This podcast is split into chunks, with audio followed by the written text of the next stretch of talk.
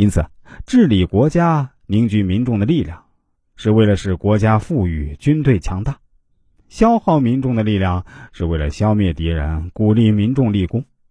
如果国君只打开为国出力受赏的门，而不堵住为私人效力请托的门路，那么民众的想法就会增加。民众的想法多了，而不攻打敌国，那么就会产生邪恶。堵住私人门路，而不打开为国家出力受赏的门路，那么民众就会愚昧。民众愚昧又不被使用，那么民众的力量就会增长。民众的力量增长又不攻打敌国，那么就会产生失害。所以啊，集中民众的力量用于专心务农，消耗力量来攻击敌人。治理国家贵在使民众努力的目标一致，民众专一就淳朴，淳朴就会务农，民众务农就会变得勤劳，勤劳就会富裕。让富人用官爵消耗他们的财产，他们就不会放纵；用刑罚制止放荡之人的行为，他们就会去务农。所以啊，能集中民众的力量，而不能使民众的力量，国家就一定会乱；只能使用民众力量，而不能集中民众力量的国家，一定灭亡。因此，君主知道调剂这两个方面，国家就会强大；君主不知道调剂这两个方面，这个国家就会削弱。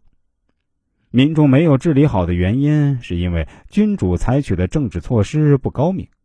国家的法规不能严格执行的原因，是因为君主助长了动乱。所以，英明的君主不能采取平庸的统治措施，不能助长动乱。国君掌握大权，主持朝政，运用法律治理国家，在上能够捕获奸邪之人，而官吏也就没有邪恶的行为。赏罚决断有据，做出的各种器物有一定的规矩。如果这样，那么国家的制度清楚。而民众的力量也能被充分使用，君主设置的爵位尊贵，而民众也能被任用。现在各国的君主都想要治理好民众，却滋长了动乱，并不是他们乐于让民众动乱，这是因为他们固守过去的陈规陋习，而不清楚当前的形势。这样的话，他们虽然向上效法古代，而得到的东西却在今天行不通；向下拘泥现状。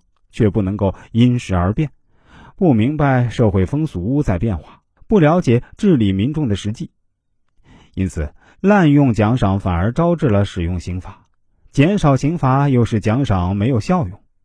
君主设立了刑罚，而民众不服从；奖赏用尽了财物，而邪恶犯罪的事情更多。所以，民众对于国君都是先接受刑罚的约束，而后受到奖赏。因此，圣明的君主治理国家，不效法古代，不居守现状，根据社会发展的具体情况来制定相应的政策，考察社会风俗来制定法令。假如法度不考察民众的实际情况而设立，就不会成功。政策能适应当时形势来推行，就不会被抵触。所以，英明的君主治理国家，一定慎重立法，考察时事，将精力集中在农耕。和作战上。